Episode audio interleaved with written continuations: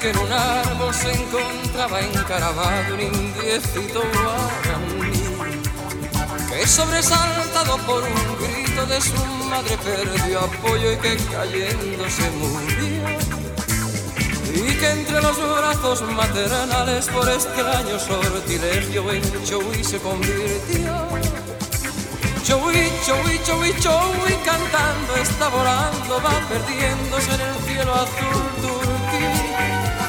Chowi, chowi, chowi, chowi, qué lindo está volando, va perdiéndose en el cielo guaraní.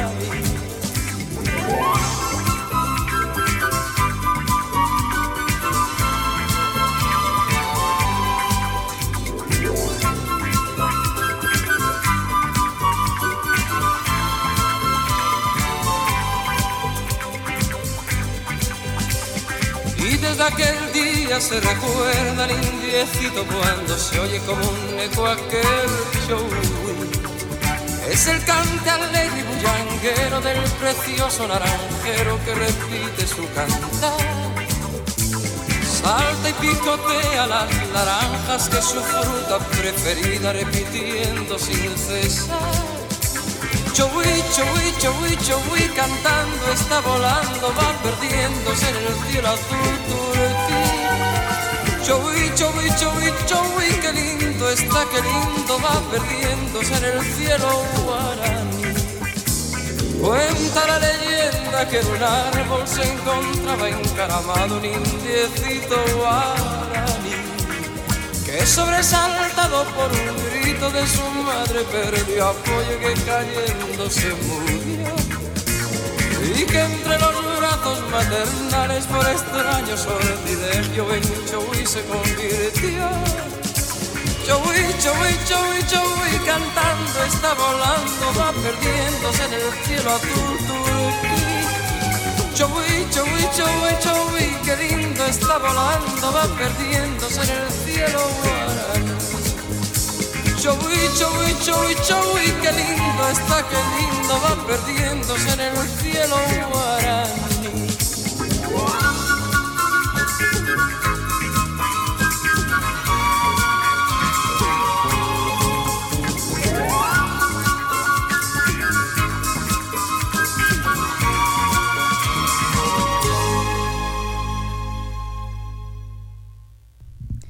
Buenos días Puerto Rico, bienvenidas y bienvenidos a otra edición de Dialogando con Beni. Esta es su servidora Rosana Cerezo, muy feliz de estar de vuelta eh, en vivo y a todo color. Llevo dos semanas fuera del programa, dos semanas que han sido muy difíciles para, para todo nuestro planeta por el conflicto bélico que hay en Gaza algo que según lo digo se me eriza la piel porque eh, los horrores que estamos viendo eh, son algo insólito, eh, algo que pensamos que jamás íbamos a ver. A veces el dolor del planeta, tan, creado por los humanos, tanto el dolor a otros humanos como el dolor a todas las criaturas vivas, lo, lo que le causamos a las criaturas y al mundo vegetal es tanto que se nos hace difícil seguir y seguir con esperanza. Estoy de, muy consciente de eso y por eso trato de hacer un balance en el programa, de programas que, que donde podamos analizar nuestra realidad, las duras, las lindas, eh, pero hay que hacer un equilibrio, hay que llenar el tanque, hay que, hay que, para mí, llenar el tanque de las energías, y de la esperanza también, de la bondad, siempre eh, es regresar a la tierra, a las plantas, a la naturaleza, a los animales, a las aves. Y de alguna manera ahí eh, uno puede dar un primer paso para conectarse y encontrar paz. Eh, por eso me parece muy oportuno, en medio de todo este ambiente de guerra, que podamos hacer precisamente eso y hoy vamos a, clavar nuestra mirada al cielo. Al cielo y también en la tierra se ven, porque vamos a hacer un programa sobre las aves y vamos a concentrarnos en las aves de Puerto Rico. Eh, las aves de Puerto Rico, eh, que bueno, eh, entiendo que pertenecemos a una de las áreas donde hay más aves en el mundo, pero de eso nos hablarán nuestros expertos hoy. Pues es un placer eh, recibir aquí en el estudio a dos expertos en aves. Los peritos en aves se llaman ornitólogos y hoy tenemos aquí a dos de ellos. Uno de ellos el profesor Adolfo Jiménez Correger y el otro el profesor José Vega Rivera. Buenos días a ambos y gracias por estar en Dialogando con Beni. Buenos días Rosana y muchísimas gracias por esta invitación a este maravilloso conversatorio sobre las aves de, de Puerto Rico, estos grandes bioindicadores de nuestro planeta de nuestro mundo, que por cierto llegaron mucho tiempo antes que nosotros, llegaron a la Tierra aproximadamente hace 190 millones de años. Eh, Así que llegaron mucho tiempo antes que, nosotros. Así que gracias por la invitación. Junto a mí también se encuentra nuestro compañero y colega, el profesor José Vega.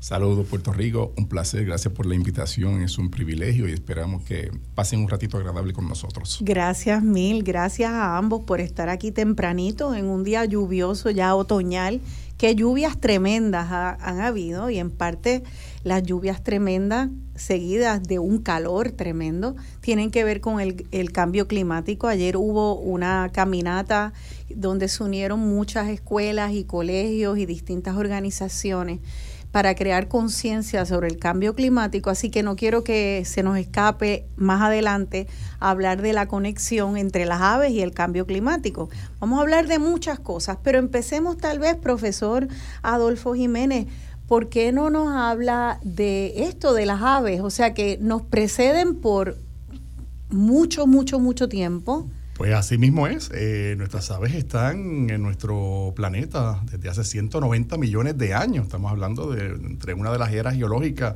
la mesozoica, junto con los, con los reptiles. Y tenemos que sentirnos bien contentos, Rosana, de que Puerto Rico posee 19 aves endémicas, a diferencia, por ejemplo, de los Estados Unidos, que solamente tienen 15. Y la gente a veces pregunta, pero un espacio geográfico tan grande como Estados Unidos, con 15 aves endémicas solamente, ¿cómo es posible con tantas aves que se ven allá? Bueno, la respuesta es que la mayoría de las, de las aves que se ven en los Estados Unidos son aves migratorias, que vienen o del norte de, los, de Norteamérica o vienen de Europa. Así que por ese lado tenemos que sentirnos bien orgullosos de que 19 aves endémicas son muchas para un territorio como este, como el de nosotros, como el de Puerto Rico. ¿Y qué quiere decir un ave endémica? Porque yo sé que una planta endémica pues es, de este país, es, es, de acá, es autóctona y a veces quiere decir en las plantas que es solo de aquí. Pero no sé si un pájaro puede ser solo de aquí como tal vez algunos coquíes. Pues te comento eh, que dentro de esas 19 aves endémicas que tenemos nosotros, bien, aves bien coloridas, eh, se encuentran solamente en el país, en Puerto Rico. Un ave endémica es un ave propia de un país, región o de un lugar determinado. Por ejemplo, tenemos un ave en Puerto Rico que está en peligro de extinción, que es la reinita de bosque enano. Esa ave es endémica de Puerto Rico, pero autóctona del interior montañoso central. Nosotros tenemos, hay una diferencia entre esas dos por Supuesto, nosotros tenemos tres provincias geomórficas en Puerto Rico. Puerto Rico se divide en tres provincias geomórficas. En el interior montañoso central, el Carso norteño y los llanos costeros. Y esa reinita en particular, reinita de bosque enano, se, solamente se puede encontrar y es autóctona del interior montañoso central, endémica de Puerto Rico, pero no se encuentra ni en el Carso norteño ni en los llanos costeros, solamente en el interior montañoso central, entre las montañas, entre, entre eh, Adjunta, Villalba, ahí se encuentra esa Si me permiten la palabra un momentito, y disculpa que interrumpa. Sí. Vamos a ver esto desde el punto de vista mundial. O sea, el mundo entero, en todas partes del mundo existen aves. El mundo está dividido en provincias biológicas. La mayor cantidad de aves en este planeta se encuentra en la provincia neotropical donde estamos nosotros. Entonces mire lo que sucede. Como dice el profesor, donde más aves vamos a encontrar van a ser en las islas por la inmensidad de recursos que hay en las islas. O sea, las islas tienen mucho recurso. Y por eso es que muchas veces las aves, que vemos muchas aves en Puerto Rico, hasta se dividen por tipos de aves, que si oceánica, que si pelágica, que si limnícola, que si terrestre. Y en Puerto Rico hay tantos recursos que por eso tenemos una cantidad de aves, inclusive que han llegado aquí y se han hecho residentes en la isla de Puerto Rico. ¿Y recursos para un ave significa qué? Porque para cada ser viviente un recurso es distinto. Recursos como agua, alimento, temperatura, este, lugares de protección, este, inclusive existen relaciones entre aves y ciertos tipos de plantas, lo que llamamos simbiosis, y todo eso ayuda inclusive a mantener un bosque. Y eso es lo maravilloso de, toda esta zona tropical, que lo más que abunda son bosques tropicales donde se, se genera una gran cantidad de agua a nivel mundial.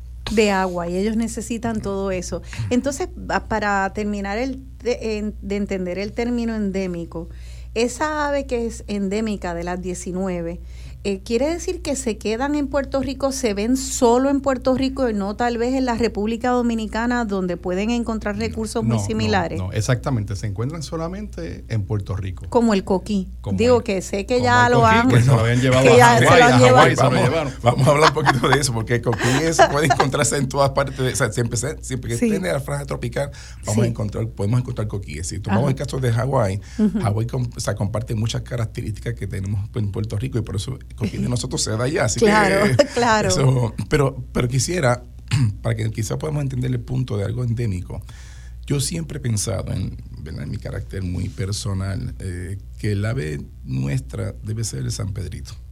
Y, te, y le explico por qué. San Pedrito, a pesar que está en Puerto Rico, usted no lo ve ni en Cuba, eh, perdón, ni en Culebra, ni en Vieques solo lo ves en, Puerto Rico. En la grande, la isla grande. Y tenemos así varios tipos de autoridades que están en son, antillanos, ahí está en Cuba, Jamaica. O sea, hay otros tipos de San Pedrito, pero no el puertorriqueño. No, el, el, el, Puerto Rico es único. Ya, ya. Único. En nada eh, se parece, eh, con, aunque tenga cierto parentesco, pero en nada con el de Cuba, con el de Jamaica, en nada. Y, eso es lo que me llama mucho la atención de esa ave. Y aparte de que mi perspectiva es un excelente espadachín. Ese señor que Un espadachín. Un espadachín de los cielos, hay que respetarlo. tomando, tomando en consideración el tamaño, estamos hablando de que el San Pedrito mide unas cuatro pulgadas y vive en Puerto Rico hace millones de años, que es una característica bien importante. Incluso eh, han pasado por huracanes y terremotos y se dice también que es el ave fuerte y que no está en peligro de extinción. Así que es un ave que ha resistido las ah, inclemencias del tiempo y de la historia geográfica de Puerto Rico. Tan precioso, cuatro pulgadas, o sea que es gordito, gordito pequeñito. Y sin embargo, es un flycatcher en inglés, ¿verdad? Captura también los alimentos. Con un pico muy largo y, y, muy colorido. Cuando vuela. Sí, de hecho, eh, hace unas cuantas semanas atrás se llevó a cabo el tercer festival del San Pedrito en, en adjuntas, eh, proponiendo que sea nuestra ave nacional. Ya anteriormente se ha mencionado eh, la cotorra puertorriqueña, pero al, al, estar en peligro de extinción, ¿verdad? Para el 89 solamente existían 13 eh, unidades, ¿verdad? 13 aves solamente de cotorra, puertorriqueña. Y al día de hoy tenemos más de 300 parejas de cotorras puertorriqueñas. pero no hay puertorriqueños que nunca han visto la cotorra puertorriqueña y es un ave nacional, lo, nuestros indios le llamaban la iguaca. Y, tal vez yo, yo creía haber visto cotorras sobrevolando a Torrey donde yo vivo, pero hablando con ustedes ambos, me quedé pensando, bueno, yo, yo creía que eso eran cotorras puertorriqueñas, pero no creo. Hay una diferencia. y sería bueno que nos expliquen, sí, eh, porque... a veces vemos cotorra y pensamos, esa cotorra nuestra, hay que tener cuidado, si usted mira el frente, la, la frente del ave, si hay una franja roja, esa es nuestra esa es puertorriqueña. Si es verde, esa es dominicana. Esa, es la diferencia. ¿Y hay más dominicanas que puertorriqueñas? Ahora mismo yo creo que sí. Ahora mismo tenemos más. Y inclusive a veces tendemos a, confundir las cotorras, a veces con guacamayos que vemos. Y la gente, mira, eso es una cotorra. Cuidado, no es. Incluso eh, la Universidad de Puerto Rico y toda el área metropolitana, incluyendo los municipios aledaños, Trujillo Alto, este, San Juan, Bayamón, Cagua, incluso hasta Ponce tenemos eh, los pericos aliblancos y los pericos Quaker que pasan en bandadas haciendo ruido, chillando. Y son verdes. Y son verdes, son verdes, a ah, excepción del perico ali blanco o ali amarillo, como también se le conoce. Eh, y la gente a veces la ve, mira, una cotorra. No, no, mucho cuidado. Eso es un perico Quaker o eso es un perico ali oh, amarillo. Y el perico es más pequeño. Son más pequeños y son oh, eh, original, originarios de Centroamérica y Sudamérica. Qué bien, entonces eh, tenemos 19 aves endémicas y hemos establecido ya claramente lo que es endémica y es que de aquí y solo de aquí. Y solo de aquí, incluso las últimas dos, que fue tan reciente como hace un par de meses atrás, que tenemos el zumbador dorado. Dorado. Gran polinizador de, nuestro, de nuestro país. Y también tenemos eh, el jilguero de Puerto Rico, un ave colorida, eh, azul, amarillo, eh, con tonalidades de verde, muy, muy bonita, muy preciosa. Qué bien. Entonces, bueno, de esa lista de las 19 eh, ya nos han dicho varias. Vamos a ver si puedo resumir. Está ese ese colibrí dorado, está nuestro San Pedrito, nuestra cotorra. ¿Qué otros pudiéramos este, resaltar? Pues tenemos el carpintero, tenemos nuestro carpintero puertorriqueño, el clérigo. tenemos el clérigo, eh, la reina mora, la reinita de Bosquenano, tenemos el guabairo de Puerto Rico, el comeñame. Comeñame. El pájaro bobo mayor, el ah. múcaro de Puerto Rico. Eh, tenemos el zumbadorcito de Puerto Rico también, que es otro de los tres eh, zumbadores que tenemos. La que son endémicos, zumbadores endémicos, tres. no, tenemos tres, el, zumbadorcito, el mango verde o el zumbador verde y entonces el zumbador dorado. Y en las aves negras, pues tenemos eh, la calandria, incluso tiene parte de amarillo también en el, en el, en el vientre, en la cola. Tenemos también aparte de la calandria, tenemos la mariquita o el capitán, que es otra endémica de Puerto Rico. Tiene dos franjitas amarillas en el borde de, de la sala. Eso quiere decir que no todos los pájaros negros que vemos son changos. Porque a veces la gente ve un pájaro negro y dice, mira un chango. Tenemos también el garrapatero o el judío, aunque no es endémico de Puerto Rico, pero, abunda mucho en Puerto Rico. El vienteveo, que dice vienteveo cuando canta. De Menciona su, su, nombre. Eh, y la llorosa entre una que otra. ¿Llorosa? La llorosa, esa es muy difícil de, de, ver. Se ve ah, mayormente también en el interior montañoso central y en el calzo norteño de Puerto Rico. Difícil. Pero un dato curioso con la calandria, este, digo, a mí me encanta la música. Y la música nuestra es genial. Eh, yo sí loco con los aguinaldos, los seis. Y ahora que habla de la calandria, hay un artista eh, de música nuestra, criolla, que precisamente llamaba calandria, porque tenía una cantidad de, de, hermosas ah, melodías y de hermosos aguinaldos, y de ahí sale su nombre artístico, la calandria. La calandria tiene un sonido precioso. O sea, para que los puedan escuchar, este, si logran buscar en internet van a darse cuenta de ese sonido melodioso que tiene la calandria. La calandria. Y también otro, otra ave que es famosa y tal vez más conocida que la calandria o más mencionada es el ruiseñor. ¿verdad? Fíjate, pero el ruiseñor no es endémico de Puerto Rico. El ruiseñor es una especie eh, que se radicó en Puerto Rico. Normalmente usted lo puede ver en Norteamérica, Centroamérica, Suramérica, el famoso Mockingbird. El eh, Mockingbird es el ruiseñor. Que de hecho, como se dijo al principio, o se emocionó al inicio del programa, él te puede generar más de mil melodías.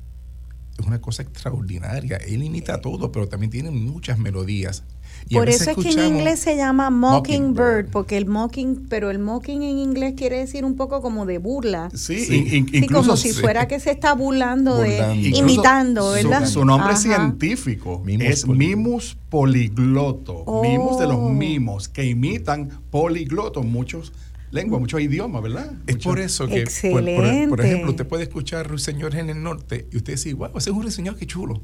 Pero vas al sur y lo escucha, entonces no lo identifica porque el sonido o la melodía que está generando el sur es distinta a, lo que, a los ruiseñores que están en el norte, que están generando otras melodías, y es porque también se han influenciado por muchas otras cosas, sobre todo sobre otras aves. En las aves, en el mundo de las aves, el mundo, bueno, primero que es fascinante, pero ellos generan muchos dialectos o sea, los, los, sonidos que usted puede escuchar acá, y inclusive este, la, diversidad de sonidos, cuando vas al sur, el dialecto es distinto. ¿Y por qué? Porque están escuchando sonidos diferentes. Sonidos diferentes, inclusive no solamente sonidos diferentes, vamos a tener un tipo de ave en el sur que en el norte quizás no lo vayamos a ver. Entonces ellos empiezan también a imitar esos sonidos y ahí, y ahí la, la diversidad de Puerto Rico per se.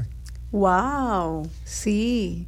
Sí, eh, de hecho yo tuve un tío eh, que encontró un ruiseñor, un pichón de ruiseñor, y él lo crió. Y en una ocasión me estaba contando él que estaba arreglando su, su Volkswagen que tenía.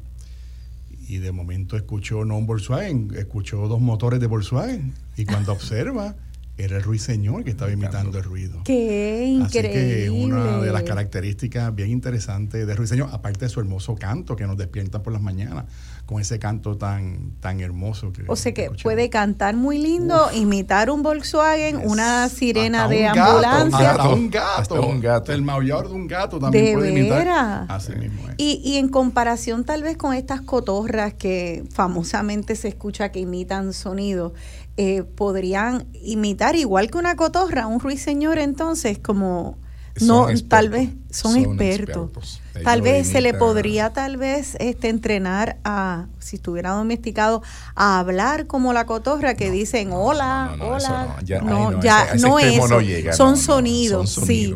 excelente ya entiendo. sí, siguiendo la línea de la de estos animales tenemos en Puerto Rico alrededor de 122 parejas de guacamayos los guacamayos son especies de aves exóticas que llegaron una vez aquí a Puerto Rico eh, por accidente o llegaron en barco y se escaparon y se acostumbraron y les gustó. Ah. Es un ave exótica que es residente ahora mismo. Hay 122 parejas de guacamayos en Puerto Rico, según el último censo que se hizo. ¿Y de dónde eh, originan? Vienen de, de Sudamérica, vienen mayormente del Amazonas, de Brasil, de, sí, del área Tiene sentido que se sientan cómodos acá en este eh, trópico, ¿verdad? Y, les encanta. Y desde las 6 de la mañana, y desde las 6 de la mañana hasta las 5 de la tarde la podemos ver volando por el área metropolitana, incluyendo el área de Cupey, Bayamón, Trujillo Alto, este, Carolina, hasta acá han llegado. Y, y, me voy a adelantar un poco eh, a saltar a esto de la, del vínculo entre las aves y, y el ambiente y los árboles por, por, una anécdota que sucedió en mi calle. Yo en mi calle, eh, yo llevo 20 años viviendo en, en, mi casa y en esos 20 años se han talado como, como 15 árboles en una calle corta. Una cosa que, que a mí pues ya, ya es algo que me, que me, me, duele mucho. El último que cayó fue una palma muy alta, una palma real, y una vecina me llama para decirme qué pena tengo que yo todas las mañanas amanecía viendo unos guacamayos que estaban allí, tenían hasta, hasta anidaban, porque era altísima la, la palma. Y se tumbó y pues estábamos lamentando que tal vez la vecina que la tumbó, porque había levantado un poco un muro, eh, no, no sabía el daño que le estaba haciendo al hábitat de estos guacamayos.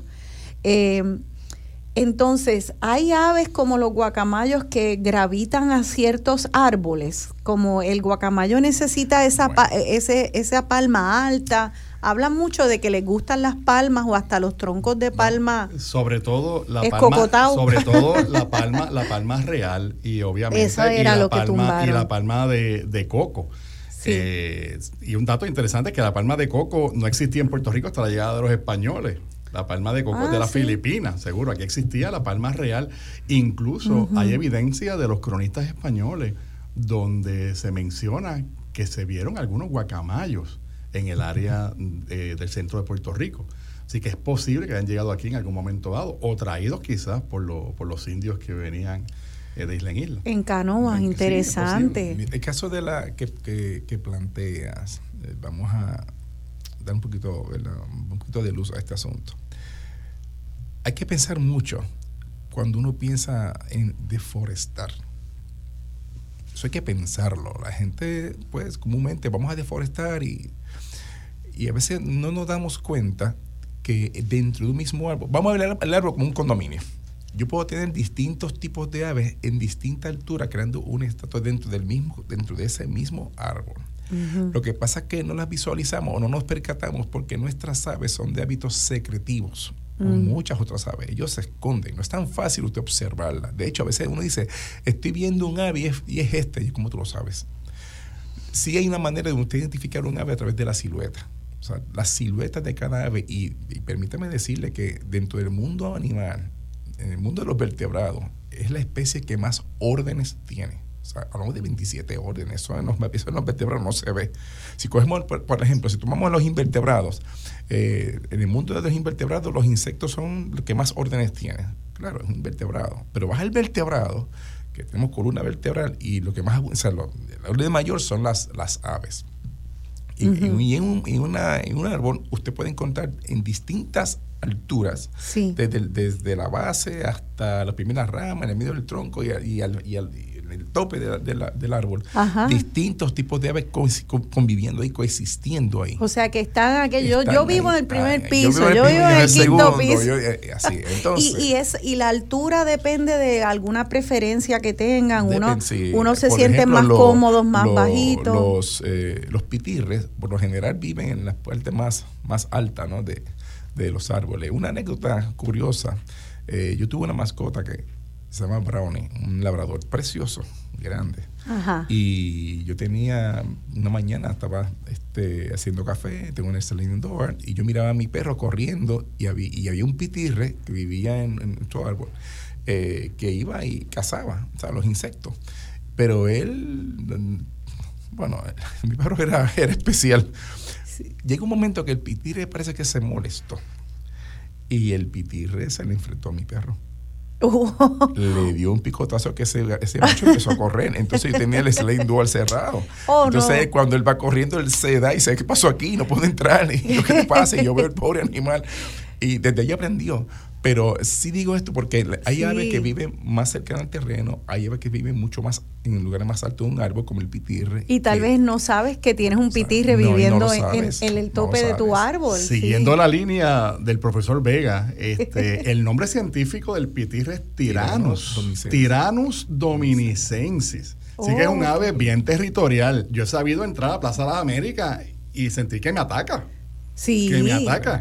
Y en uno de los famosos adagios de Puerto Rico, de los más famosos, hay uno que dice, a cada guaraguau le llega su pitirre. Así es. ¿Verdad? Que se usa comúnmente contra personas de poder, lo que sugiere que pronto tendrán una caída, ¿verdad? Sí, es, pequeño y bien gallito. Sí, sí, y totalmente. y entonces, ¿y el guaraguau? Eh, ¿son, ¿Son de nuestra área? ¿Son exóticos? Eh, y el pitirre es de el no, no, es, no es nativo, o sea, no es endémico de la isla. El guaraguao no. El guaraguao este también fue una especie que se radicó en Puerto Rico. Sí, en, este son endémicos del Caribe, del Caribe de América. De América. De hecho, siempre el, el se ha visto como esa ave esto fuerte y imponente. De hecho, ya los grandes imperios utilizaban el águila como su símbolo de, de lucha, tanto en el imperio romano como el imperio norteamericano, el mismo Adolfo Hitler utilizaba también el águila como, como esa fuerza, como ese poder. Exacto, nos tenemos que ir a, la pausa eh, y nos vamos a ir escuchando el trino de ese San Pedrito del cual empezamos hablando, que tantas personas eh, lo postulan para ser nuestra ave nacional y pues hay, hay distintos tipos de San Pedrito, pero este que vamos a escuchar es un San Pedrito puertorriqueño, gordito, rojo y verde con un pico, el tremendo espadachín. Escúchenlo, vamos a la pausa y luego seguimos aquí hablando de nuestras aves de Puerto Rico.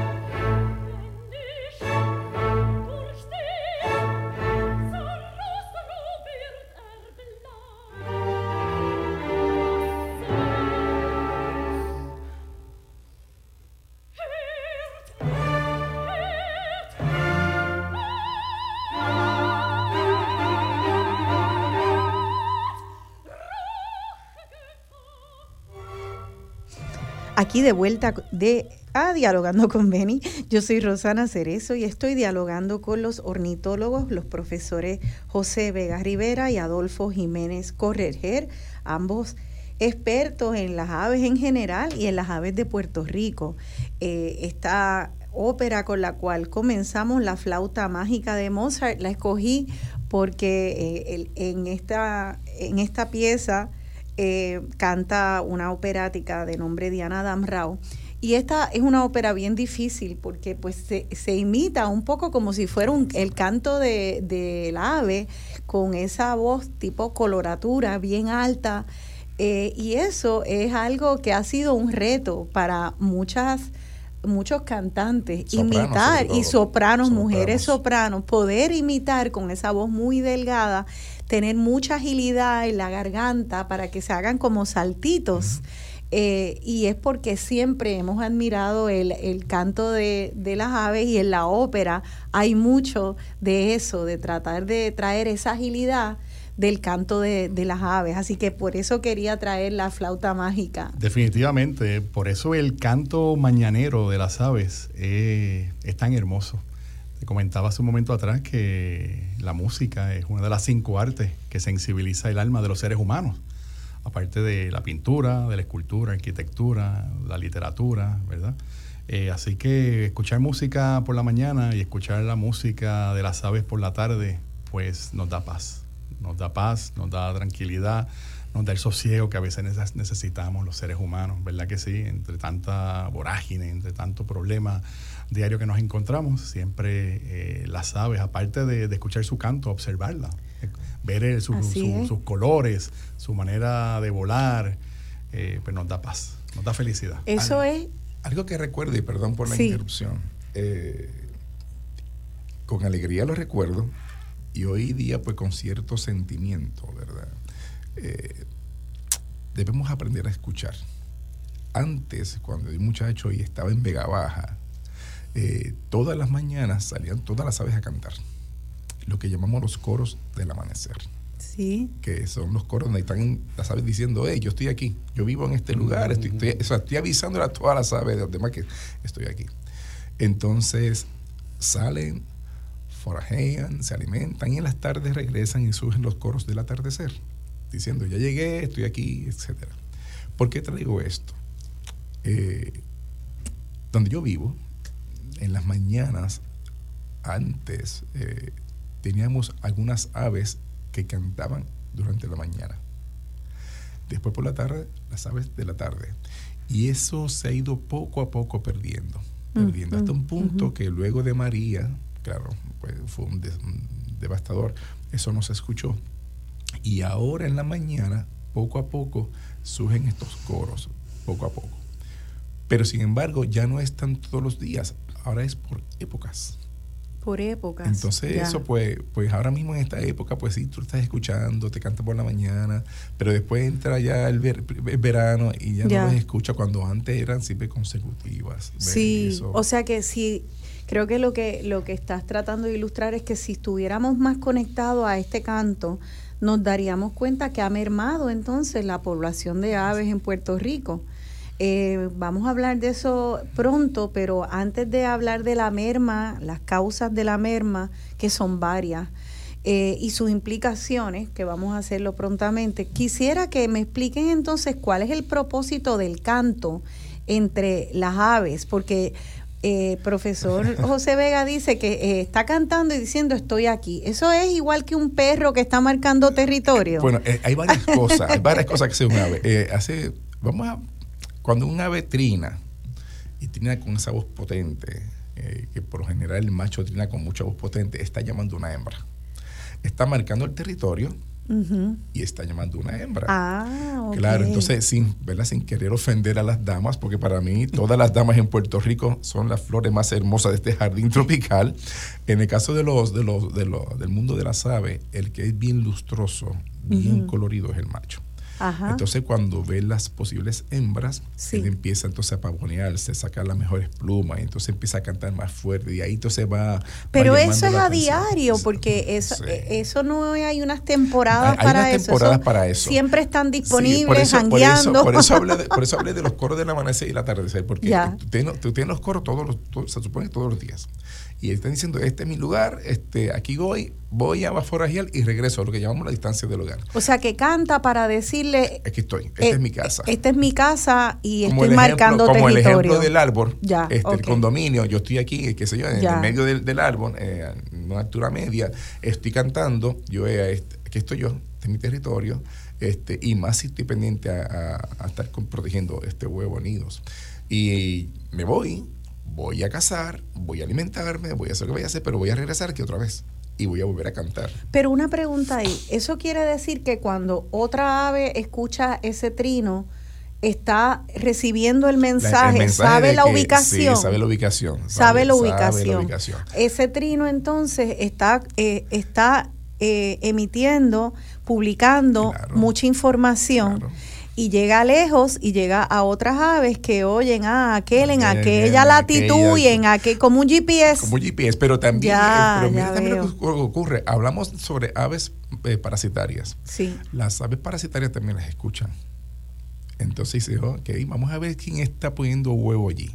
Entonces la ave parasitaria ve y dice, ok, pues entonces cuando se vaya este, yo saco este huevo, pongo los míos y estoy pendiente.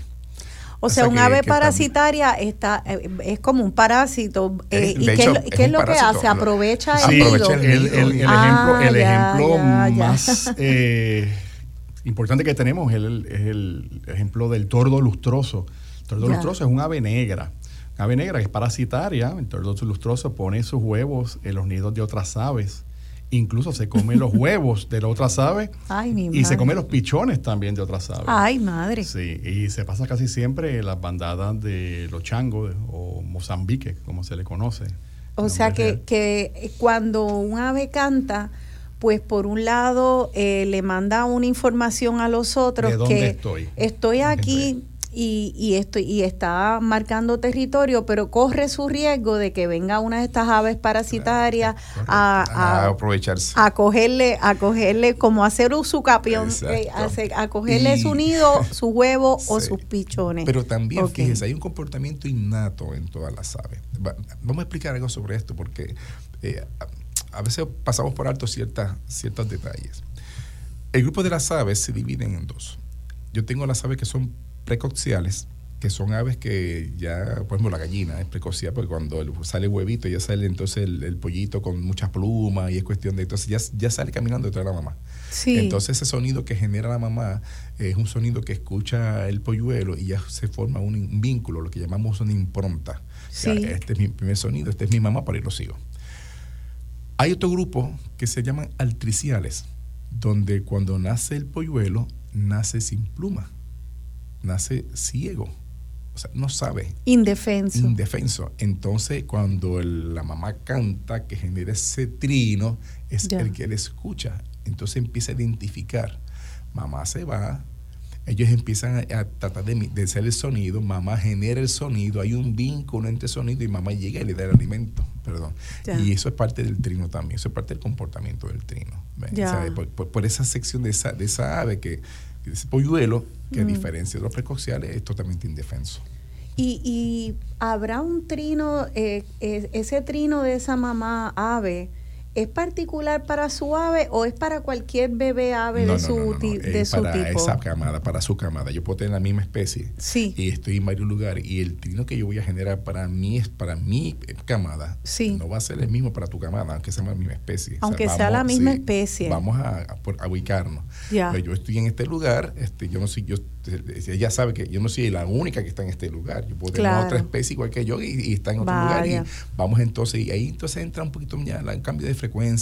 Hay una ciencia que me encanta mucho para, para distinguir esto, que es la bioacústica con un proceso de acústica, una técnica para escuchar los trinos, usted puede ver la diferencia en esos patrones de, sonido, en esos, en esos hairs que ellos emiten. Entonces ahí uno va dando su mira, este de aquí va para acá y así O sea que se, e, es un lenguaje, ciertamente un lenguaje, como las ballenas también tienen sus lenguajes.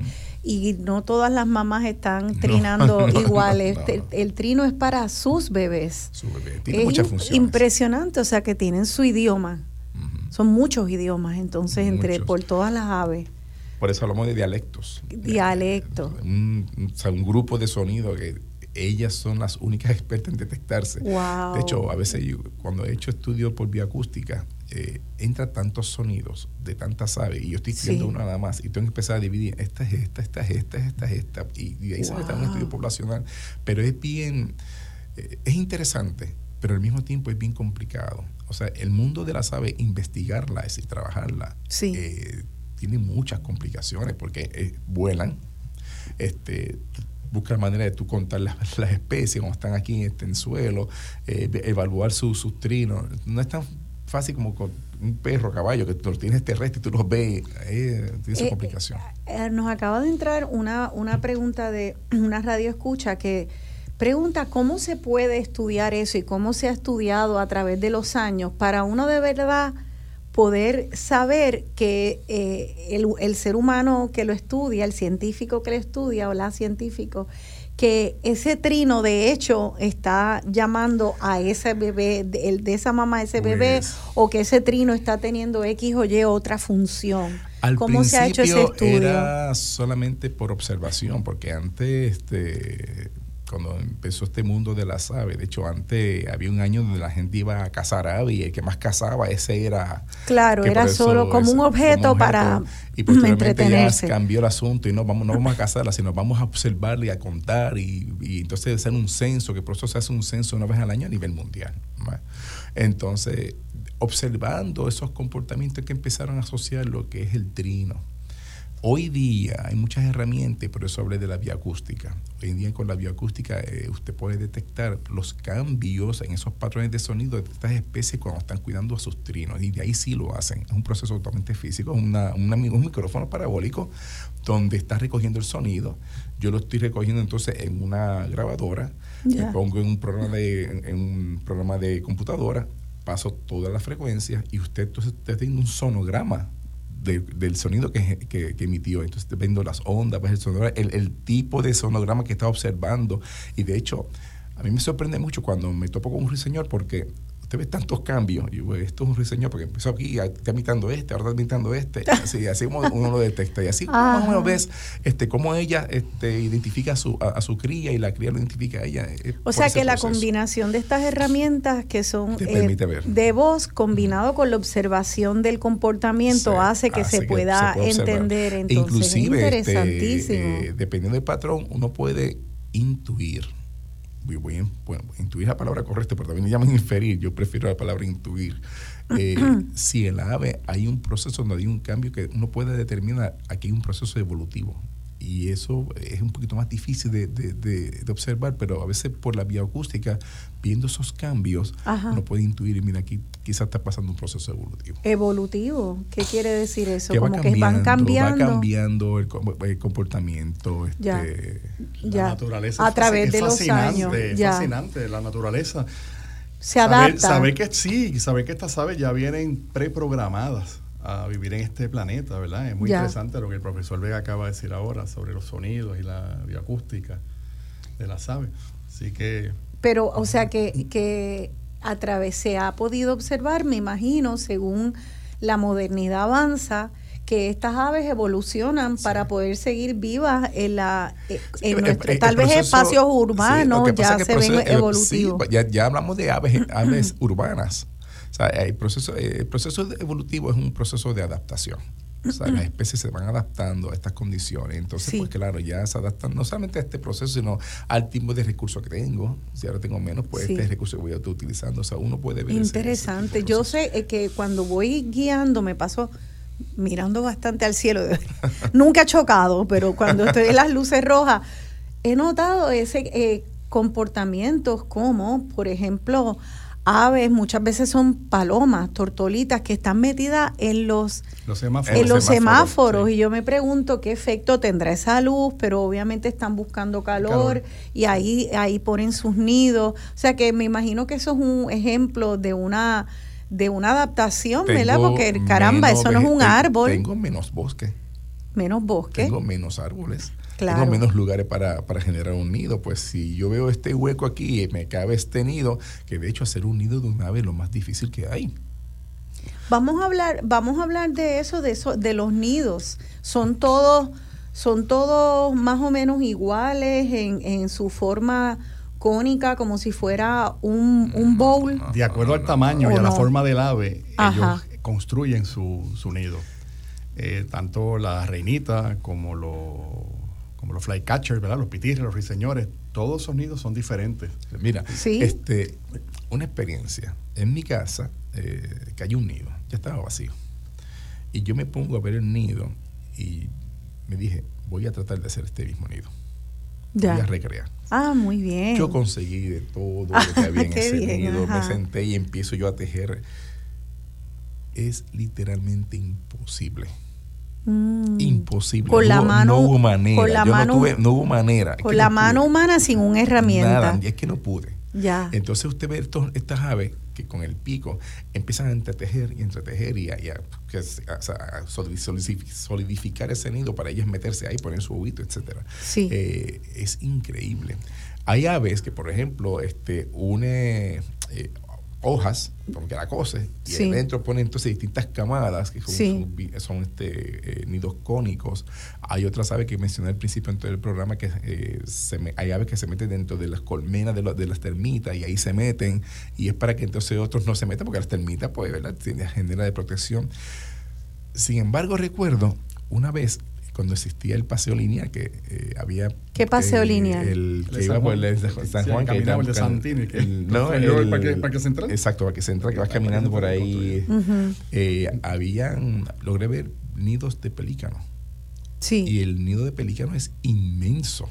Ah, es grandísimo, eso no es, y eso es en, una zona más o menos rocosa, pone ese nido que uno dice, wow, pero qué grande es, y era un nido de pelícano. Claro, porque su casa tiene que, tener el tamaño, y de igual manera, me imagino que el nido de los zumbadores debe ser algo bien pequeñito, ¿verdad? Pues, el, zumbador es, como, como un cono. Un cono, y entonces empieza a poner en distintas, o sea, una camada, tapa, otra camada, hace de huevo y así sucesivamente. Ya. y es como un conito. Eh, y entonces, ¿es cierto esto de que una vez eh, alguien le toca el nido o los huevos, no se deben de tocar, ni se de... porque ellas pueden, no se debe tocar entonces, de hecho abandonan entonces el nido. He tenido casos de estudiantes, no solamente de, de escuelas, sino de universitarios, que entonces cae el, el, el, ave, que lo cogen, y mira, cayó el ave, y yo, ¿pero qué tú hiciste? No se podía no tocar. Se toca, déjalo y si ahí. Mira, Rosana, tenemos un ave en Puerto Rico que es el guabairo. Y el querequeque, vamos, el guabairo es un ave endémica de Puerto Rico. Esa ave deposita sus huevos en el suelo, en la hojarasca.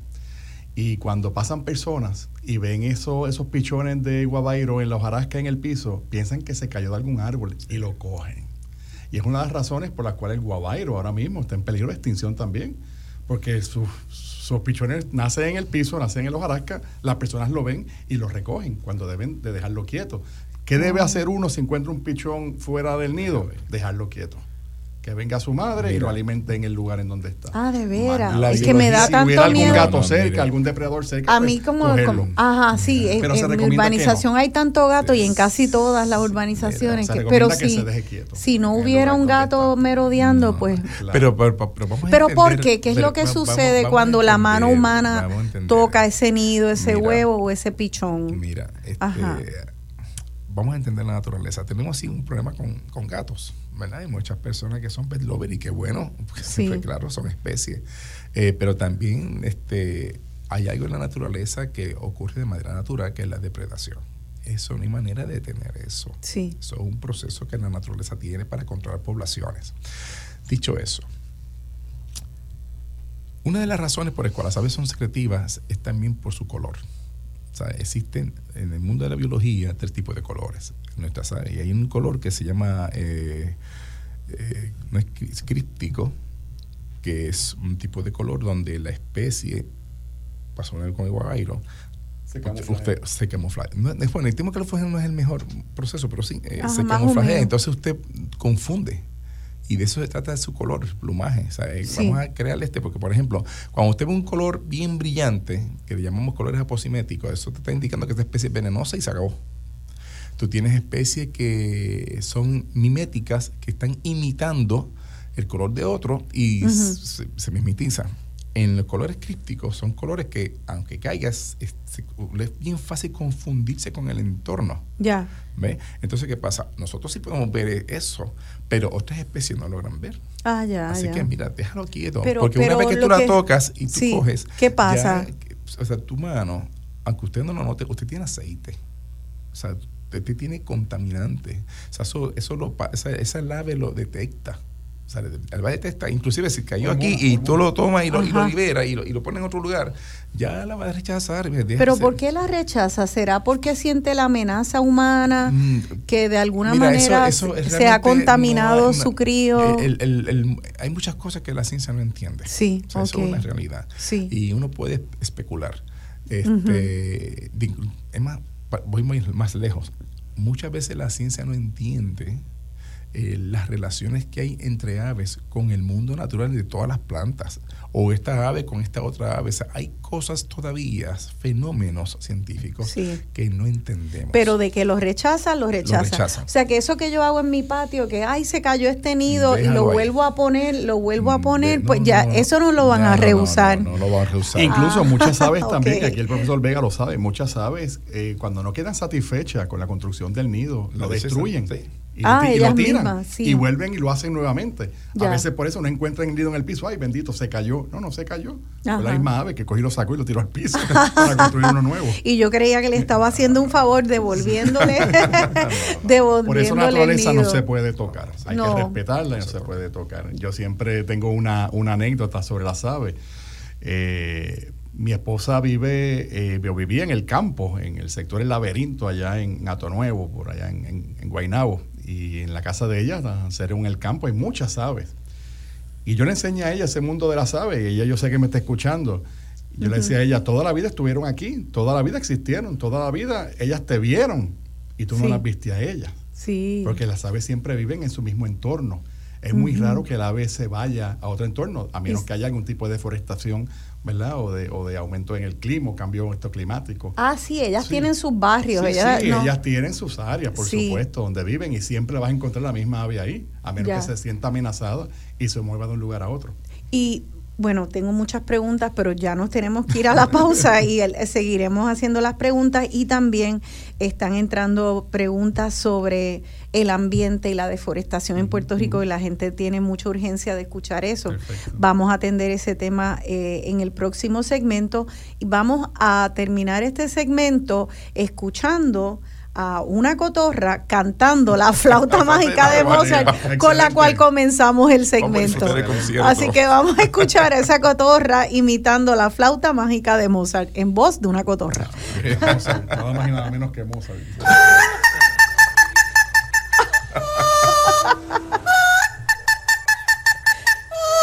Pero la Me estuvo tan lindo. Los dueños se están riendo en el video.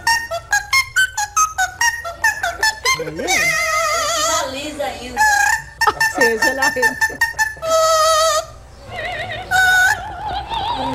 Es que ya tiene el de fondo. Vas a câmera, Vas a câmera.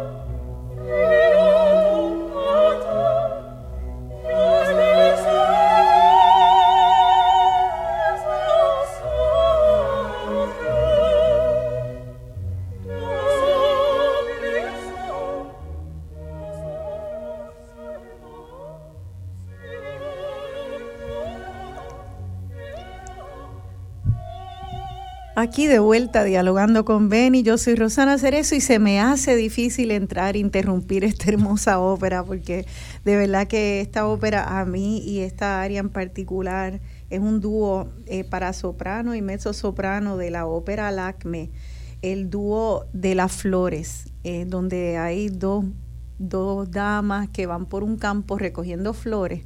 Es tan melodioso y lo pues escogí este dúo porque pues una vez más es un ejemplo de, de cómo la ópera eh, cuando eh, habla de la naturaleza trata mucho de imitar la melodía de, de, las aves.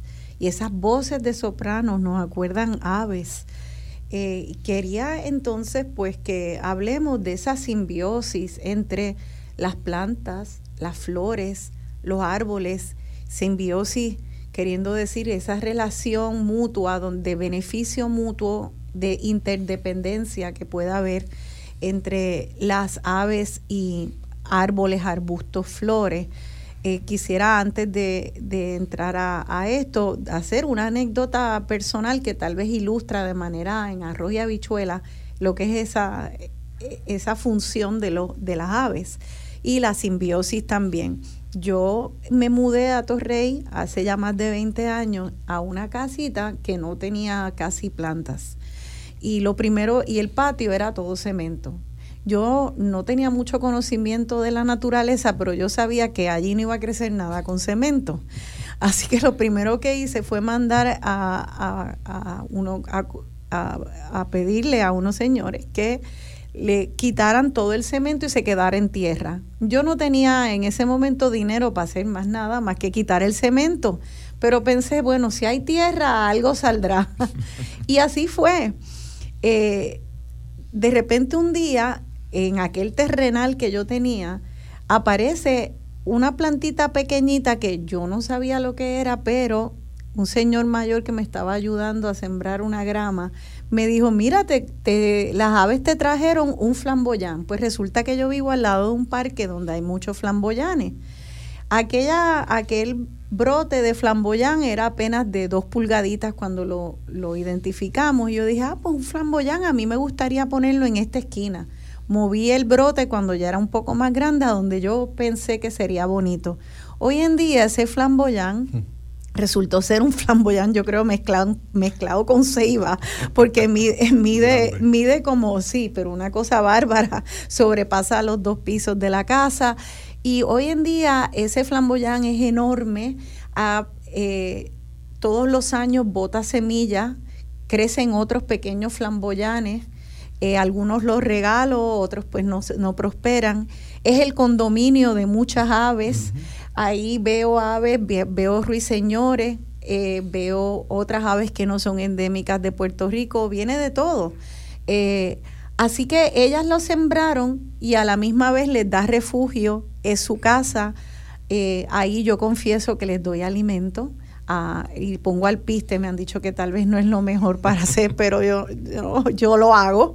y, y, bueno, ahí está, esa, esas aves lo sembraron y alrededor de toda, de toda el área metropolitana, eso me ayudó a agudizar la mirada y ver cuántos arbolitos estaban creciendo, porque con bueno, con el excremento de las aves y con el, mismo pico, eh, lo que cargan en el pico, se van reproduciendo. Así que no solo en mi jardín crecieron muchos árboles, muchos arbustos distintos en aquello que era un terrero, Hoy en día yo tengo un pequeño bosque urbano y esas aves la trajeron todo. Claro, en efecto, es una de las funciones de las aves. Este, aparte de polinizar, dispersar también semillas a través del excremento. Eh, controlar la población de, de, los insectos. Recuerdo siempre mi mamá que le ponía a las reinitas siempre azúcar en un platito en la, en la terraza, en el balcón de la casa. Y al día de hoy mi mamá todavía le pone azúcar y las reinitas van allí. Mi mamá adora ver las reinitas. Incluso a veces compra comedero, le echa un poco de alpiste y llegan los gorriones, el gorrión negro, este, el gorrión inglés, que también está aquí en Puerto Rico, ya abunda en todos lados. Así que sí, es una de las funciones bien interesantes. Me gustó mucho esa anécdota del, del flamboyán, este, cuando quitaste esa, ese pedazo de, de cemento en el patio y creció ese, ese árbol, claro, como dice Vega, un condominio. Sí, un condominio. alimentarlo no es mala, de hecho, todo lo contrario, este, porque estás trayendo, estás trayendo otras aves, este, quizás está ayudando a, a, repoblar.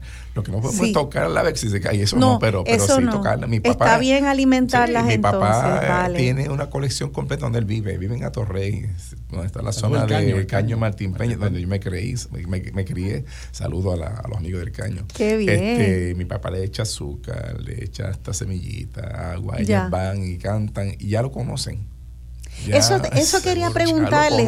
Yo una vez hace tiempo escuché que de un, de un estudio donde se estudiaba que de unas aves que se, se hacía un estudio controlado, le enseñaban unas caretas y unas caras, unas máscaras con fotos de caras humanas y eventualmente el ave iba reconociendo la cara eh, que se ponía ahí, perdiéndole el miedo. Yo quería saber si, si nos pueden reconocer las aves. Este, eh, mi papá, en, mi caso mi papá, eh, fue algo curioso es algo que me llama la atención. Bueno, se puede tener que leer bastante sobre eso, pero eh, él es una persona que madruga mucho. Eh, ya él a las 5 por su costumbre está, de pie, entonces ya está echándole eh, azúcar a, las aves. Sí. Y una vez, una vez mi papá tuvo que salir.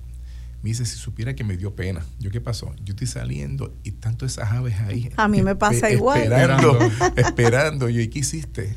¿Cómo que qué hice? Virar. Pues, virar para atrás. porque ¿qué me daba pena. Pero qué lindo porque eso va creando una relación entre el ser humano y el ave. Entonces, eh, pues que, vimos que si, si se deja, si se deja la tierra, cómo las aves pueden en lo que en ese pedacito de mi casa pequeñito eh, un terrero de cemento lo convirtieron en un bosque urbano y le hicieron ellas, ahí han nacido arbolitos de saúco que son endémicos, arbustos de dama de, día que también atraen muchas abejas.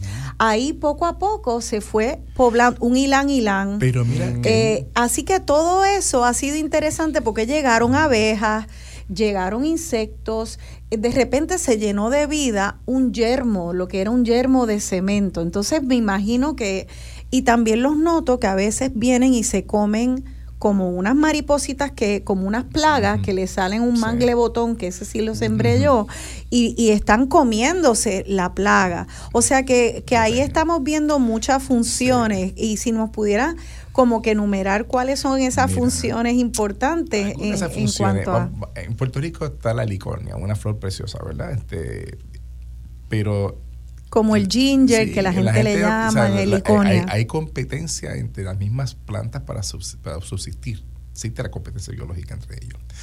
Y una de las funciones que hacen las, aves es que toman la semilla o la fruta de esta, de esta planta y la empieza a, regar en otros lugares, en lugares abiertos. Entonces vas a ver que entonces estas plantas, estas helicones empiezan a crecer en estos lugares abiertos con muy poca competencia. Entonces está ah, ayudando a fomentar este, esa, esa, esa, diversidad y a colonizar aquellos lugares donde esté el recurso para esta planta.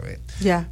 Un caso que, que para mí es doloroso y quisiera pues esto llamar para la conservación, o que llamamos la bioconservación.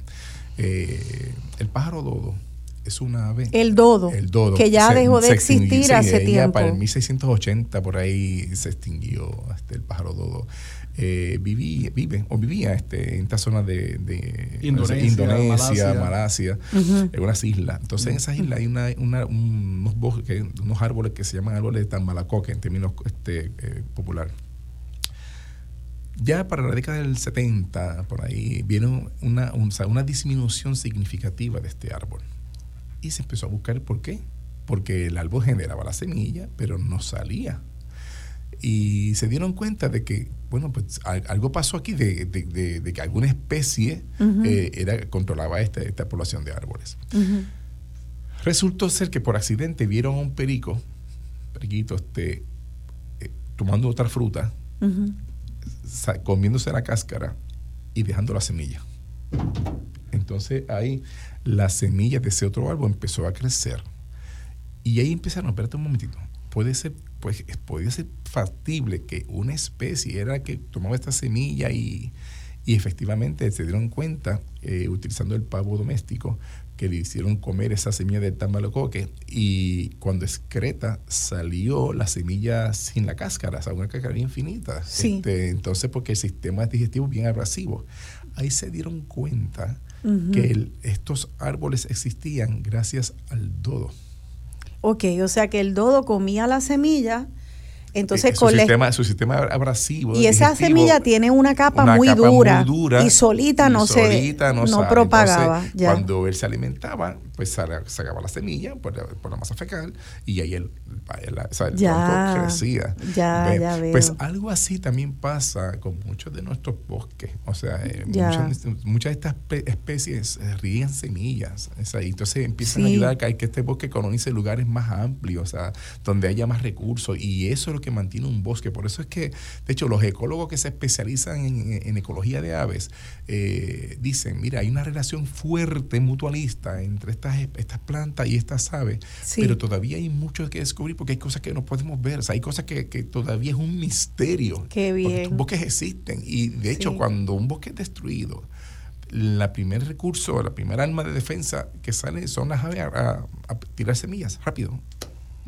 buscar la semilla que está en el suelo, cómo, y, empiezan entonces a resembrar, o sea, los bosques recuperan de esa manera. Así que el bosque cuando se cuando lo tala el humano, el que lo viene a recuperar es el, ave, casi para casi para salvarse a sí mismo, porque entonces el ave necesita necesita ese árbol también para recursos. Sí, hay un factor bien importante para la disminución de las aves. Número uno es la deforestación la, deforestación en Puerto Rico ha afectado mucho la propagación de las aves. Aparte de eso también el uso desmedido de los, de los herbicidas y de los pesticidas en la, en la agricultura y otros agroquímicos también. Así que esos cuatro factores son fundamentales para la existencia de las aves. ¿Cómo entonces, por ejemplo, usar pesticidas en nuestros patios o en la agricultura eh, puede afectar un ave? Eh, los envenena. Eh, yo siempre me he preguntado eso. Porque... Las aves son muy buenas bioindicadoras. Este, y, ahora que hablamos de bioindicación, quisiera retomar un momentito esta parte de, la, eh, de las relaciones mutualistas. Puerto Rico tiene muchos humedales y tenemos aves que viven en estas zonas bien húmedas, aves limícolas. Eh, y lo que está haciendo esa ave, entre otras cosas, no solamente es alimentándose de, los, las especies eh, de insectos o otras especies que viven en, ese fango o en esa zona humedal, sino que también toman las semillas de esos humedales y los va expandiendo de esta manera que ayuda a mantener un humedal y con esa manera se mantiene una gran cantidad de agua también. O sea, los humedales, son, los humedales son excelentes purificadores de agua. Es un filtro enorme. y eso, eso es una pregunta que nos hace el amigo y radio escucha, el licenciado Pedro Sade, que muchos conocerán que el licenciado Sade es ambientalista, eh, abogado ambientalista, y pregunta que qué rol tiene en particular el caño tiburones, un, el humedal más grande que hay en Puerto Rico, en el norte de Puerto Rico, entre, si no me equivoco, busqué que era Arecibo, y Barceloneta.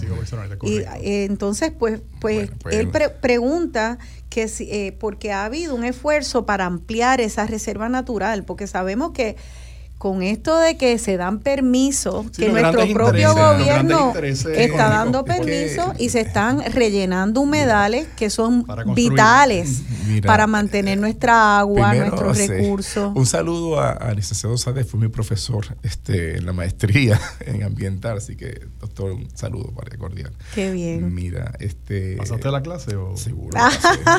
si no, no estuviese aquí. qué bueno, qué bueno. ¿La bien? La pasé bien, no, la pasé muy bien bien, a Dios gracias. O satisfactoriamente. La pasé bien, a Dios gracias. No, no. Ah, pues sí.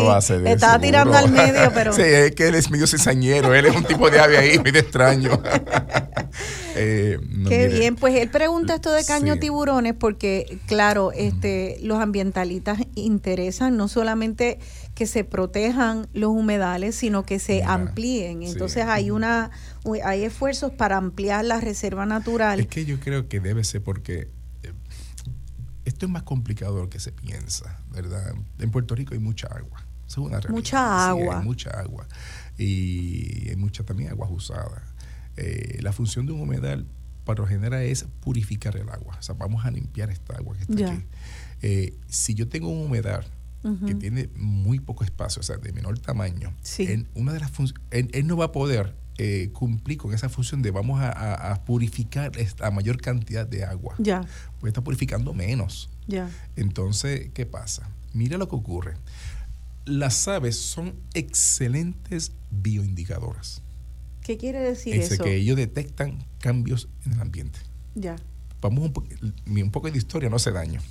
Este, antes los mineros utilizaban los canarios, cuando, los mineros de carbón, eh, utilizaban los canarios y como indicador de que hay un gas peligroso, que en este caso era monóxido de carbono. ¿Qué pasa? Que mientras el canario cantara, todo el mundo trabajaba. Sí. En cuanto en canario, en cuanto el canario deje de cantar, paren las cosas y vámonos. Porque ya detectaba de que aquí esto es peligroso, este, nos van a hacer daño, así que son excelentes bioindicadoras. Así que desde esa perspectiva, ¿qué yo puedo esperar? Por ejemplo, es bien difícil usted decir, esta especie en particular es un bioindicador de esto que está aquí. Las especies cuando, y muy en particular las aves, cuando empieza a bajar su tasa poblacional, o sea, que el número de aves empieza a reducirse y a reducirse, ya es un indicativo de que algo está pasando. Y cuando eso pasa, muchas aves se van y no regresan. No regresan. Y, y para nosotros que hablamos anteriormente de la merma en los, eh, de, los, de las aves en Puerto Rico, luego del huracán María, el luego del huracán María, por eso fue un, un fenómeno natural. Y ahora el problema es que los fenómenos naturales también tienen eh, una conexión con la, con la con el comportamiento humano, porque usamos tanto plástico, deforestamos tanto, que hemos causado que eh, todo ese plástico que tiramos a los vertederos, eh, cuando se está desintegrando, va botando tóxicos al aire y entonces no hay la misma cantidad de árboles para poder limpiar ese, esos tóxicos y entonces van creando huecos en esta especie de placenta que cubre al planeta Tierra, eh, que es nuestra capa de ozono. Vale, entonces estos huracanes cada vez eh, se, hacen más fuertes porque hay más calentamiento en todo el planeta. O sea que eh, estos huracanes, combinado con la deforestación, ¿cómo han afectado en Puerto Rico? la deforestación y estos huracanes tan terribles como María e Irma, eh, a nuestra población de, aves está bastante más baja que pre-María. Eh, se ha hecho un censo pre, post eh, huracán María. Ahora, en lo personal, no he visto un censo post María, en lo personal. No, me sorprendería que, es, que lo hayan realizado, solo que no he tenido el contacto. Pero sí, este, alguna, alguna disminución tenemos que ver estas aves se protegen muy bien, ¿sabes? ¿Y cómo se protege una, un ave en medio de un huracán? Yo siempre me he preguntado cómo está muy fuerte. Este, Rosana, primero que todo te felicito porque utilizaste el, el concepto fenómeno natural y no desastre natural. Yo creo que los huracanes son fenómenos naturales, no desastres naturales. Lo que sucede es que el ser humano construye en contra de la naturaleza. Las aves son parte de la naturaleza y las aves saben, saben cuidarse muy bien. Eh, sí se han hecho algunos censos en, Puerto Rico y se ha visto la disminución de algunas especies y la propagación también de, otras. Eh, a mí no me, no me preocupa mucho eh, los huracanes. A mí sí me preocupa mucho la contaminación lumínica. Sí, lumínica de Puerto Rico. Ah, este, interesante. Ah, sí, esto ha provocado la muerte de, millones de aves. Sobre todo, no sé si sabes que ahora en cada esquina en Puerto Rico hay los famosos billboards. Billboards. Billboards que están, los prenden a las 7 de la noche y están hasta las 5 o 6 de la mañana están prendidos. Y cada año la contaminación lumínica contribuye a la muerte de millones de aves, como la acabo de mencionar ahora. Eh, también altera los patrones naturales de luz y oscuridad en los ecosistemas, ¿correcto, Vega? Este, Y pues puede cambiar también los patrones de migración también de las aves. Así que la contaminación lumínica también es un fenómeno eh, terrible para, para las aves, incluso también hasta más preocupante que la misma contaminación por basura en, en, en playas o en lo terrenal. No me diga. O sea que, eh, que la contaminación, las amenazas son contaminación lumínica, que quiere decir eh, demasiada luz prendida de noche cuando hay mucha naturaleza que depende de, la, oscuridad. Entonces queremos desde las tortugas, las aves, eh, hay plantas, eh, muchas, muchas especies que necesitan oscuridad y estamos cada vez haciendo, además que para mí eso es una, una charrería, eso, esos billboards, eh, perdonen la palabra, pero no encuentro una palabra, pero es algo como, como eh, vulgar que daña mucho eh, eh, también la estética de nuestro paisaje tan bello. Así que por un lado dañamos nuestra estética, nuestro paisaje para nosotros, para los turistas, pero le hacemos daño. También está la contaminación de los carros, de los aires acondicionados eternamente prendidos, del plástico, la deforestación. Eh, y, el calentamiento global. Eh, entonces, pregunta una radio escucha. Tengo ya, tengo muchas preguntas mm. y el segmento se nos está acabando, pero podemos seguirlo en la, próxima. Y pregunta esta eh, radio escucha, vamos a y ella es Cintia Manfred, también ambientalista, activista ambiental de, de la causa de Guardarrío, que están varias comunidades tratando de salvar el río Piedras que se pretende rellenar de cemento millas y millas y millas para canalizar el río Piedras y talar lo que ahora mismo es un pulmón en el área metropolitana donde hay montones de aves y montones, montones de aves. De hecho, en mi casa apareció un pájaro carpintero y yo decía, pero ¿de dónde? O lo que yo creía que era un pájaro carpintero, que luego nunca lo volví a ver y es que viven muchas de esas aves de manera segura, sin contaminación lumínica, en estos espacios urbanos que son como un bosque. Y entonces ella, ella quiere que ustedes comenten eh, sobre estos corredores que conectan eh, las áreas, el mar, los ríos, áreas y conectan áreas de monte con mar, con distintas, distintas zonas y la importancia de esos corredores ecológicos para mantener nuestra salud ambiental y la salud de las aves. Para, no sé si dará tiempo, no sé. Pues por lo menos brevemente en este segmento y eh, continuamos en el próximo. Primero vamos, vamos a definir lo que es realmente ambiente. Yo voy a hacer, con el mayor de los respetos, le voy a hacer una pregunta. ¿Le parece? Dígame qué es ambiente. Ambiente, yo pensaría que es este, una conexión de, de, muchos elementos. Eh, aire, aire lluvia, vegetación, animales. Sí. Y entonces, ¿qué es medio ambiente? Medio ambiente. Ah, bueno, entonces hay una distinción entre una palabra y la otra. Ahí empezamos el asunto. Ya, ya. Porque por lo general, perdón, todos los individuos eh, y no solamente, aquí en Puerto Rico, en todas partes del mundo, piensa que ambiente y medio ambiente es la misma cosa. De salida no es así. Ambiente se define como todos los factores físicos, químicos y biológicos que actúan sobre una especie. Eso es ambiente. Medio ambiente es el fluido químico o físico que rodea a un organismo en este planeta dos medio ambientes, ah, gaseoso y líquido. Se acabó. Ok, gas y líquido. Gas y líquido. ¿Por qué? Porque hay una propiedad química, o sea, hay, está compuesto de unos elementos químicos, hay una propiedad física y lo tengo en estado gaseoso. Por, ejemplo, nuestro medio ambiente es gaseoso. Nosotros somos especies atmosféricas, ¿ves? Mi ambiente es gaseoso.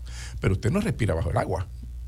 Ese, es el medio ambiente acuoso. Está el aire y, está el agua. Entonces, estos corredores ecológicos si, hablamos de un corredor ecológico, estamos hablando de que estamos buscando o se está buscando la manera de preservar precisamente lo que es el ambiente. O sea, el factor químico, físico y biológico, las tres cosas. ¿Por qué? Fíjese, ¿alguna vez usted, usted me imagino que ha estado bajo un árbol? Sí. Con un calor afuera insoportable y el árbol está bien fresquito. Eso es el aire acondicionado.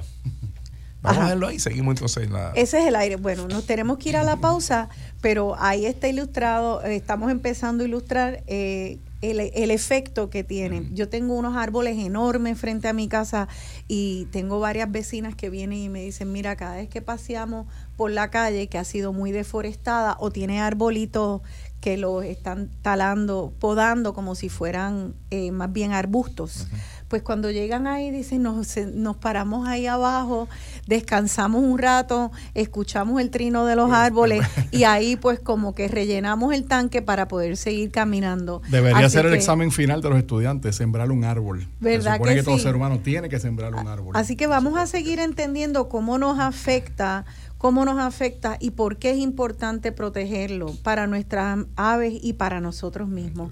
Eh, es que estamos todos conectados. Así que eh, quédense con nosotros, terminamos el tema de las habas en, el próximo segmento y seguimos atendiendo sus preguntas.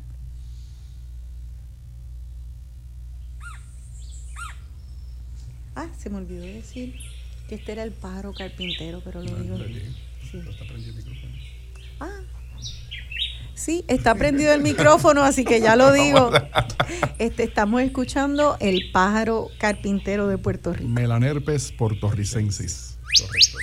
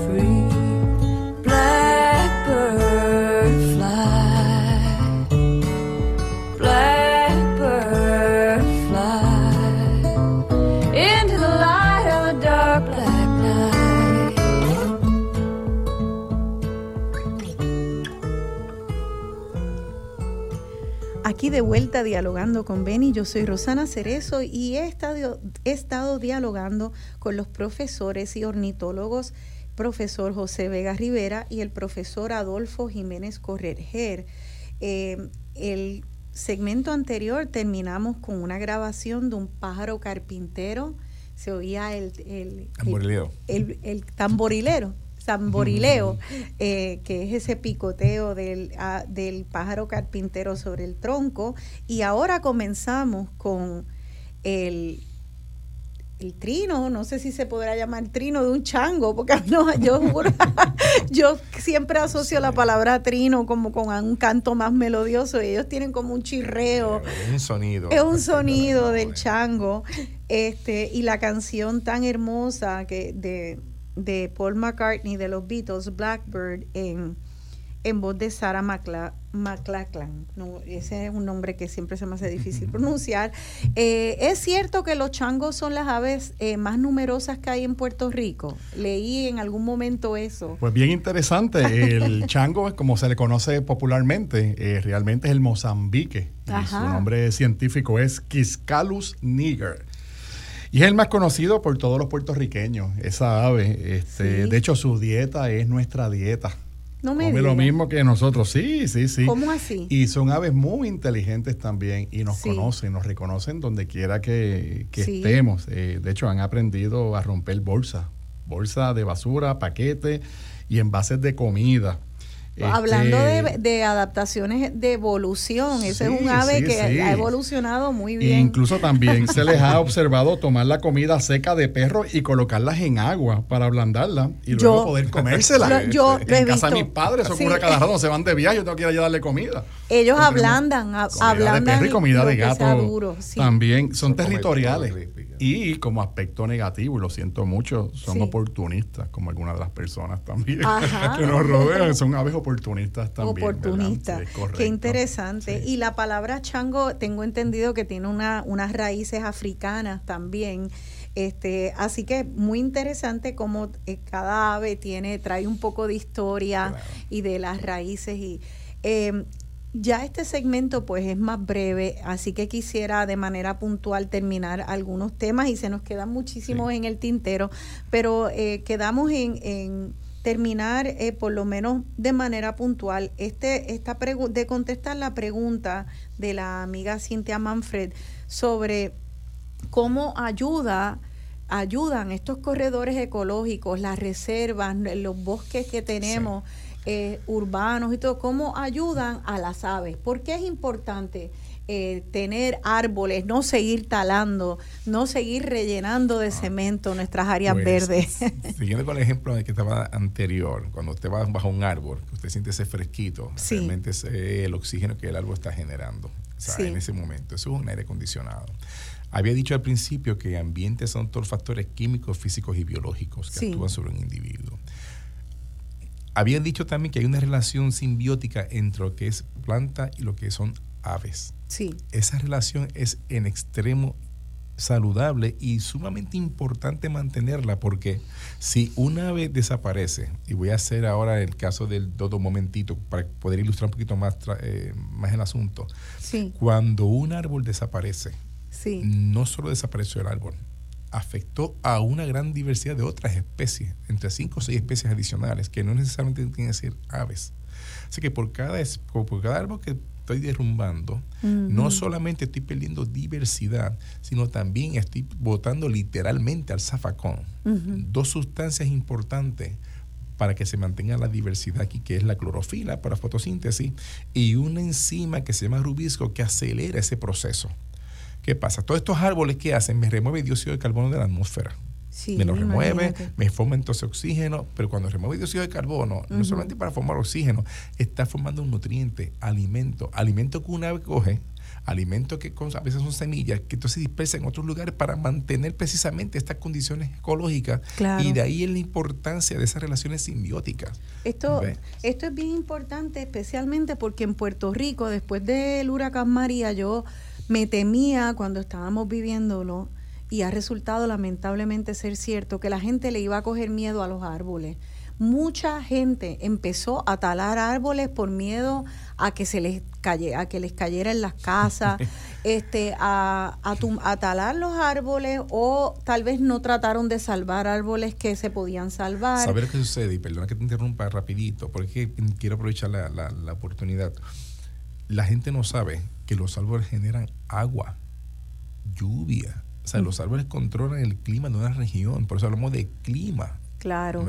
Si yo estoy deforestando y me dice, ahora tengo mucho calor o tengo menos agua, bueno, amigo, porque acabaste de tumbar una, cantidad de árboles. Entonces, el árbol hace eso también, me genera agua. Claro. Eh, o sea, que, que, en realidad esto es muy es bien complicado porque, fíjate, eh, también entiendo y lo veo en mi urbanización, que muchas personas según se van retirando y dependiendo de un seguro social, van talando los árboles eh, porque no tienen con qué podar el árbol, porque cada vez es más cara la poda de los árboles. Entonces esto en los encintados es interesante porque yo he viajado a otros países donde tú ves que el Estado se encarga de, los, de la poda de, los árboles, de los encintados este y de, de todo lo de todas de casas privadas pero en calles públicas. Entonces esos árboles se tal, los talan con el dinero del, del, del, del pueblo.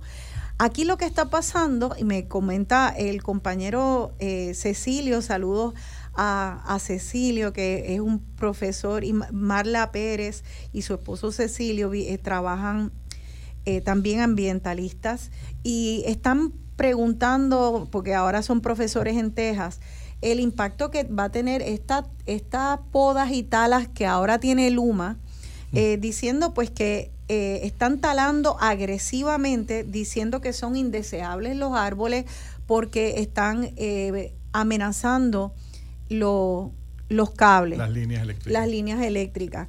Eh, y claro, aquí hay un balance que se tiene que hacer. Hay árboles que crecen de manera silvestre, pero la importancia de que eso no sea eh, agresivo en sobremanera, que tú no tienes por qué talar un árbol cuando puedes podarlo, tú no tienes por qué eh, decimar el árbol cuando solo le tienes que podar unas ramas. Es que esto es educación. Vamos a otra vez ese principio, es educación. Eh, realmente usted no puede pedir, por ejemplo, que una ciudadanía, cualquiera que ésta sea, valore lo que tiene si no lo conoce.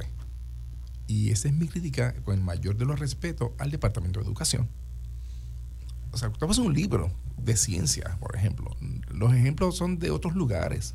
Sí. Valora lo que hay aquí. Entonces, ¿qué pasa?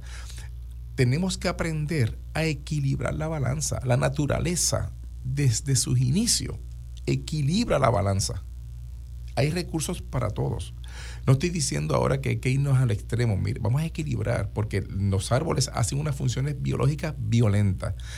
Si, si, la gente supiera la cantidad de galones de agua que genera un árbol. Mire, si seguimos con esta tala, lo que va a ocurrir aquí, para que entiendan un poco el, el, cambio climático, el cambio climático no es otra cosa que un cambio en patrones, ¿verdad? Y eso pasa en los biomas. Eh, y rapidito, los biomas que son este, norteños, pues se van moviendo un poquito más hacia el norte. En Puerto Rico, nuestros biomas no pueden moverse para ningún lado. Así que lo que le queda aquí es cambiar de un bosque a una sabana.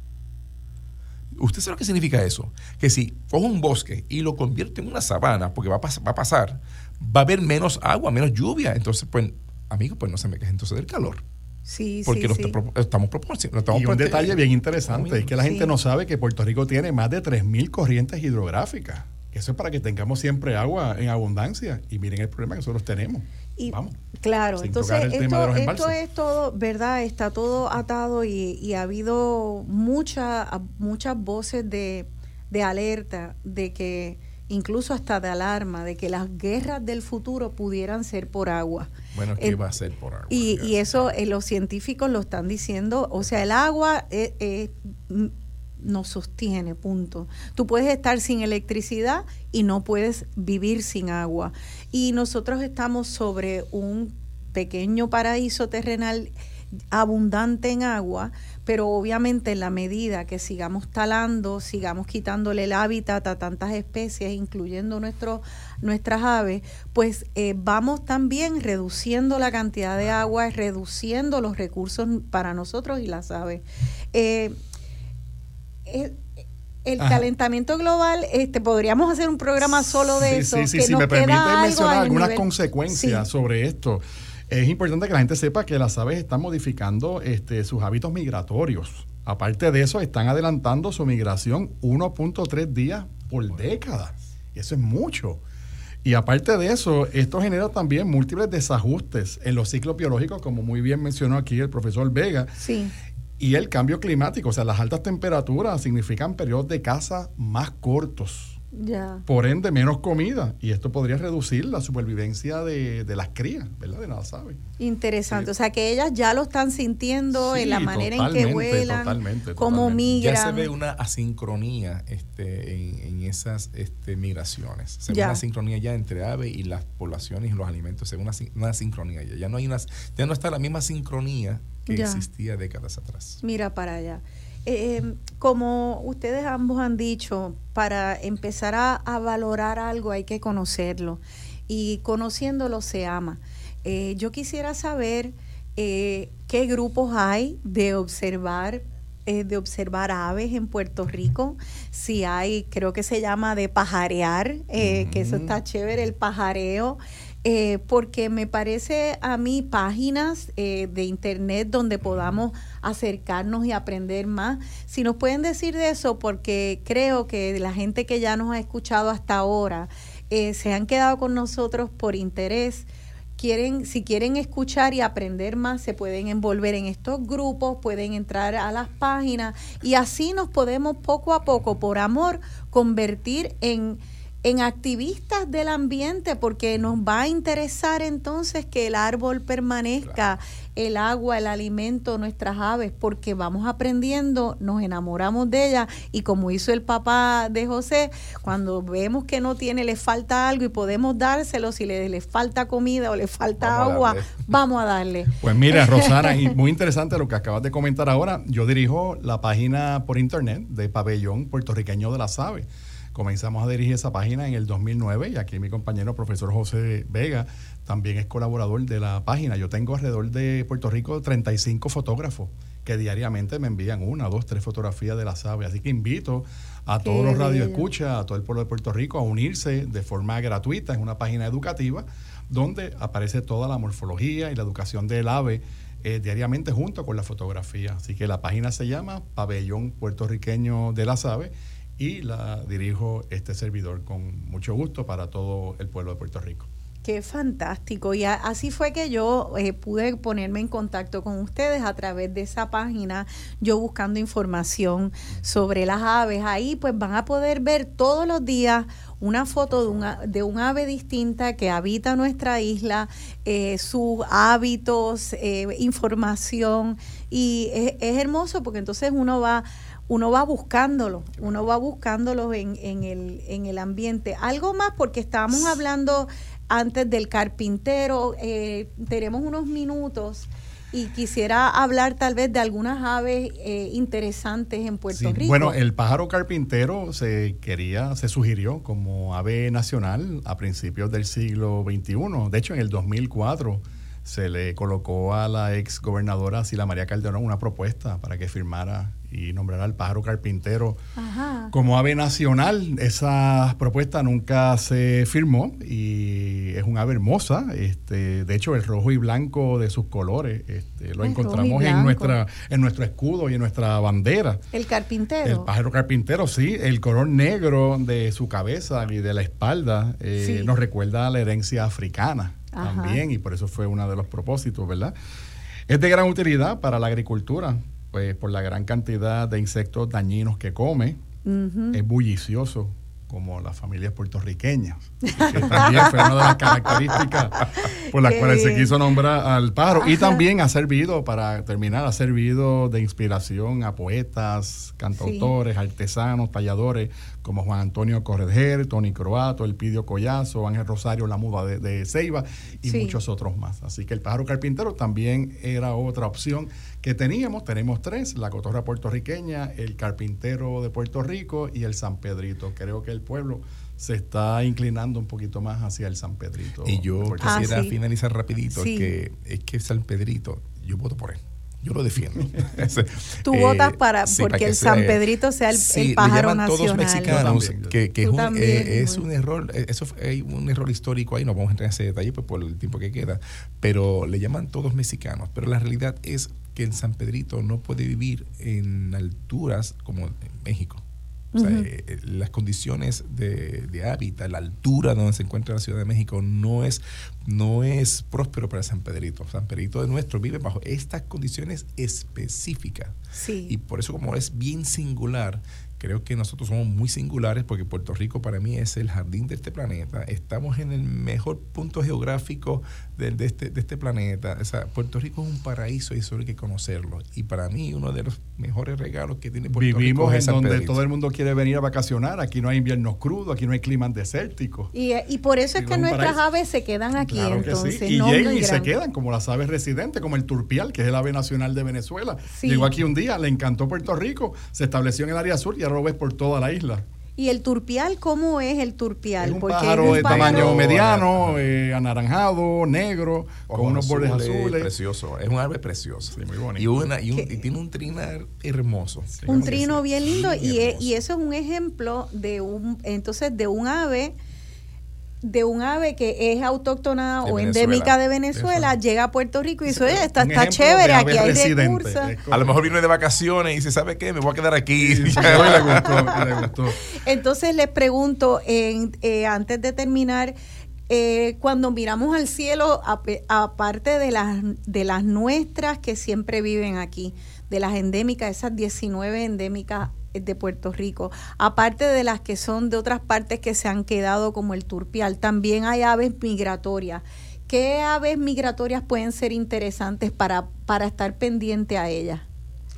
Bueno, en aves migratorias tenemos la, tenemos diferentes tipos de reinitas. Tenemos la parula norteña, tenemos las reinitas rayadas, tenemos varias reinitas. Que este, vienen, que vienen durante, sí, llegan a, aproximadamente para el mes de septiembre y se van en mayo. Eh, vienen aquí, este, las más, las más viejas se quedan en, Cuba, eh, las más jóvenes llegan a veces hasta Sudamérica, hasta Puerto Rico. Todo depende de la edad que ellos tienen, pero todas se levantan al mismo ah. tiempo, a la misma época, tanto en otoño y en primavera y regresan a su Y es un espectáculo.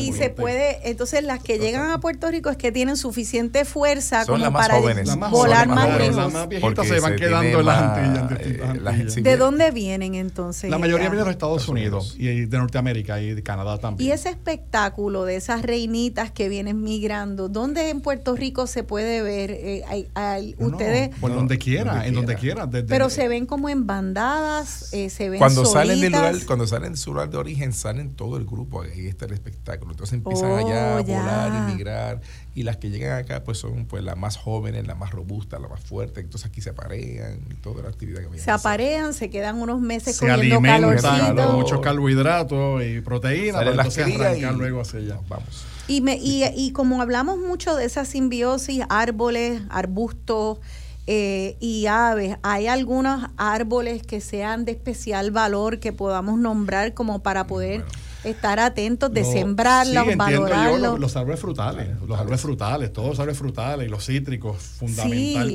para, las aves, claro que sí. Qué fantástico. Aunque desde la perspectiva del biólogo, eh, no existen especies ni de planta, ni de animal, ni hongo, ni bacteria viviendo de manera gratuita en este planeta y sobre todo en Puerto Rico.